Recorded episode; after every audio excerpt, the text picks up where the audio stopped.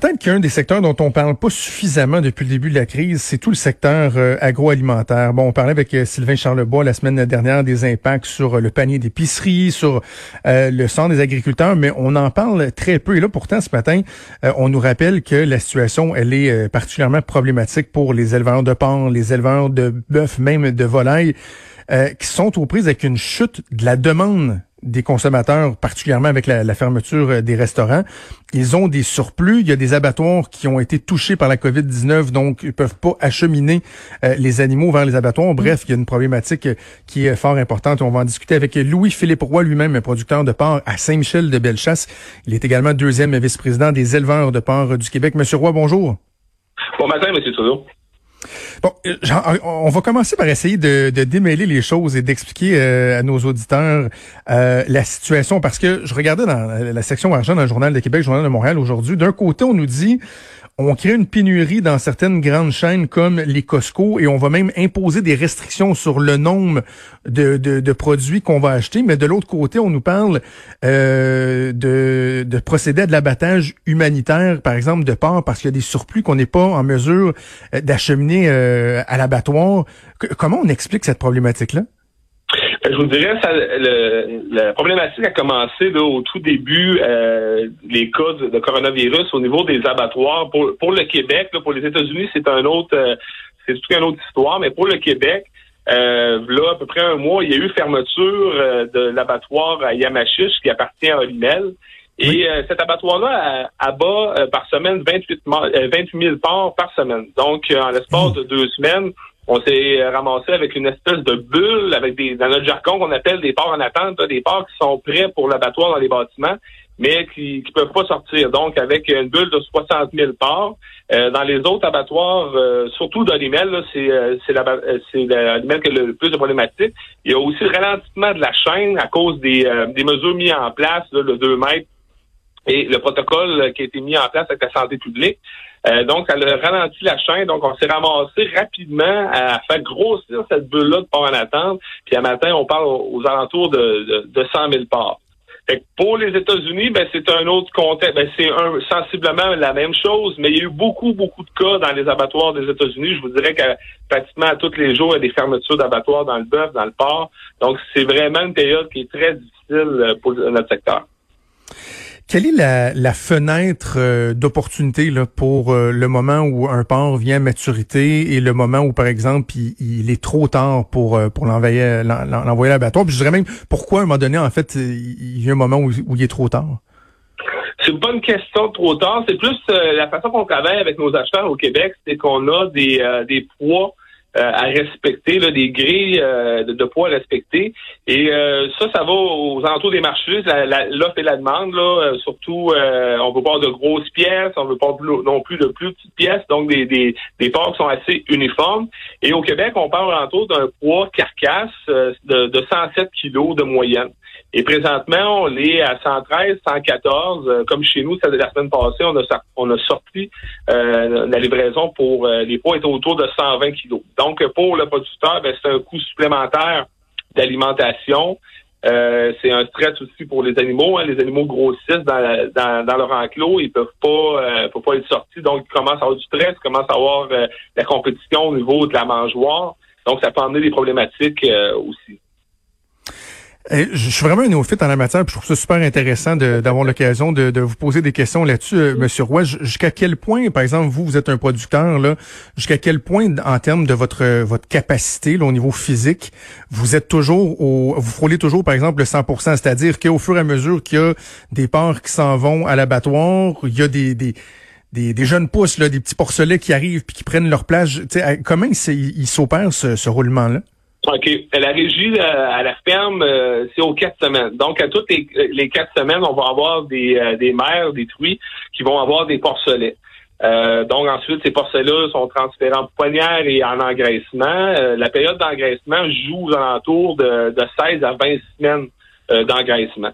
Donc, à chaque semaine, chez nous, ici à la ferme, on sort en moyenne de 100, 150 porcs par semaine. Donc, s'il y a des porcelets, comme je vous disais, c'est les porcs qui sortent, pour qu'il y ait des porcelets qui naissent aussi. Moi, ma capacité ici à la ferme là, pour euh, endurer là, les, les porcs en attente sont d'environ trois semaines maximum parce qu'on on veut pas non plus croiser des jeunes porcelets qui vont rentrer dans la section engraissement. Dans la, la, production porcine, on fait beaucoup attention aux maladies, la biosécurité mise en place, tout ça, les, périodes de, de, retrait, de déplacement des animaux.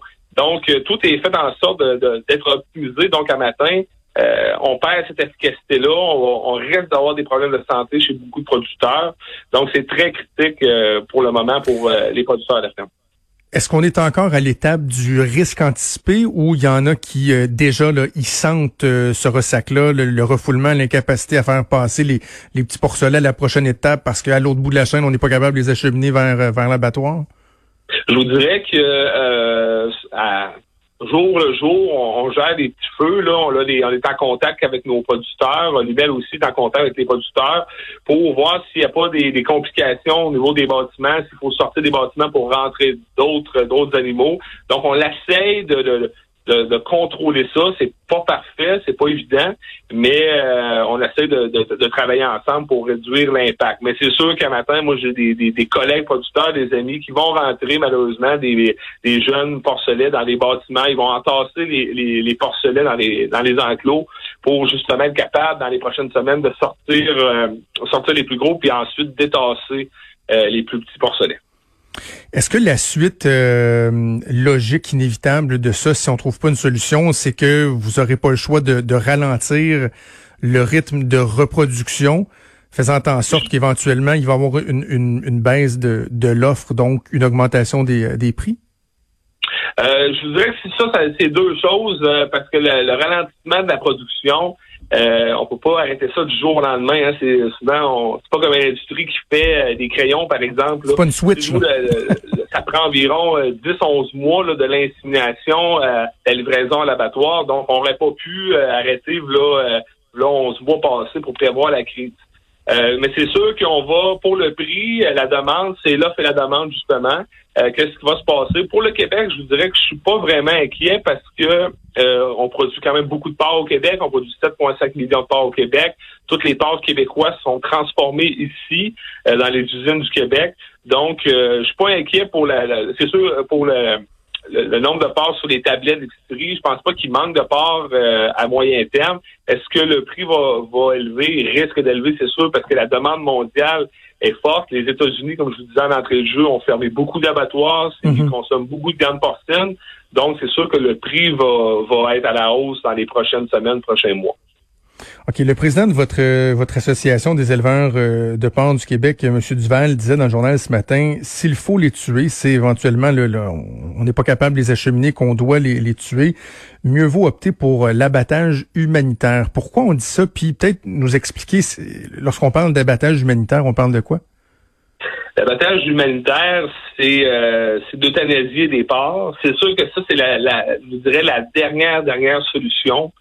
Euh, on peut pas arriver là. On travaille, euh, je dirais, tous les jours avec euh, avec Olimel pour trouver des solutions pour être capable de passer euh, plus de porcs. Ils sont en train d'augmenter leur capacité d'abattage. Là, il y a un des abattoirs qui va quand va redébuter un deuxième chiffre là, pour euh, essayer d'augmenter la cadence. Il y a d'autres abattoirs qui vont en prendre euh, des petites quantités pour essayer de baisser ce nombre-là. Euh, c'est sûr que l'euthanasie, comme je vous disais, c'est la dernière solution.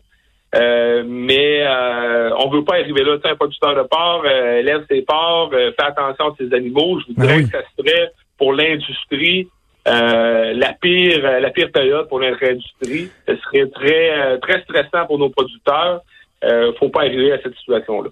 Quand on euthanasie les, les porcs, il, se passe quoi avec? C'est une perte, c'est une perte sèche là. Et après ça, on, on, les, on les brûle, on les enterre ou comment ça fonctionne?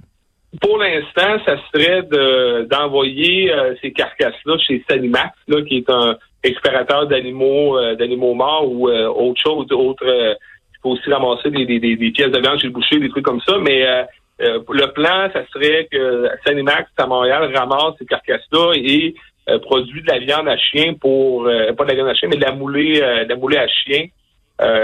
Pour l'instant, c'est le plan. Mais comme je vous disais, on, veut pas, on veut pas arriver là. Et les compensations suite à ça, on est en train de travailler avec le gouvernement, avec le, le MAPAC, pour regarder ça serait quoi les possibilités. on ne sait pas non plus qui quel producteur va livrer, va faire euthanasier ses parts, est-ce que c'est un pourcentage par part, par producteur? On est tout en train de regarder, de regarder ça pour. c'est sûr qu'on travaille quand même sur le sur l'euthanasie humanitaire, mais euh, on faut mettre le, projet en place. On veut pas se rendre là. On veut juste pas être arrivé euh, à la première journée puis pas savoir quoi faire. Je, poursuis mon éducation avec vous, Monsieur Roy. Je suis curieux de savoir, à partir du moment donc où un, petit porcelet vient au monde, au moment où il arrive à maturité, il se passe combien de temps et est-ce qu'on est capable de, de quantifier la dépense par par en termes de d'énergie, de, nourriture, d'eau, euh, l'investissement que ça demande pour euh, pour un porc par exemple? On va faire un chiffron, là, mais pour un coût, nos, coûts de production sont assez euh, très transparents. C'est fait avec la financière agricole, tout ça. Il y a tout un processus fait avec ça. on parle aux alentours de 200 dollars un coût de production d'un porc au Québec.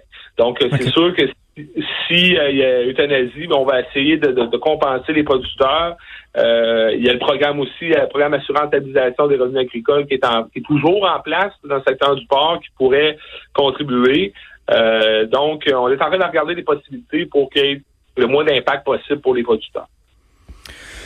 OK. Bon, on va vous souhaiter ben, peut-être un mot sur l'aide d'Ottawa, parce que j'ai vu qu'il y avait euh, une aide de 252 millions là, qui a été euh, annoncée hier. Bon, euh, de cette enveloppe-là, il y a 60, 77 millions qui vont être consacrés à la protection des employés, les mesures sanitaires, etc.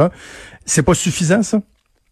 regardez, moi, je voudrais que j'ai vu comme vous l'annonce. j'ai pas eu d'informations supplémentaires sur comment l'argent va être distribué euh, au niveau des producteurs. Euh, pour le Québec, c'est un peu différent de, du reste euh, du Canada parce que vu qu'on a le programme d'assurance stabilisation, souvent l'argent qui arrive du fédéral est capté par la financière agricole. Donc, cet argent-là ne vient pas directement dans les poches des producteurs, mais plus au niveau de la financière. Donc, je ne peux pas vous dire à matin c'est quoi les montants qu'on va toucher à ça. Mais c'est sûr que je pense que pour l'ensemble du Canada, c'est quand même une bonne annonce de de, voir que les libéraux sont euh, vont euh, vont aider les, producteurs euh, en général de tout, tout, tout secteur confondu. OK, bien, Monsieur Roy, la, crise, elle, elle, est, elle est tragique, mais en même temps, bon, dans les aspects positifs, là, il y a le fait qu'on se concentre sur sur l'achat local, sur la production ici, et je trouve qu'on oublie trop souvent l'importance de l'agriculture de nos producteurs. Donc, je juge important qu'on puisse en parler ensemble, parler de votre réalité, et qu'on puisse vous appuyer aussi dans, le futur, assurer la, pérennité de votre de votre industrie. Louis-Philippe Roy, vous êtes producteur de porc à Saint-Michel de Bellechasse, vous êtes également deuxième vice-président des éleveurs de porc du Québec. Merci euh, d'avoir fait mon éducation. Merci de nous avoir parlé bonne chance pour la suite. Merci, ça fait plaisir. Bonne journée. Merci, au revoir. Vous écoutez Franchement dit. Avenir sur Cube Radio. Cube Radio. Dès 12. On n'est pas obligé d'être d'accord avec Sophie Durocher. Cube Radio. Cube Radio. Autrement dit. Et maintenant, autrement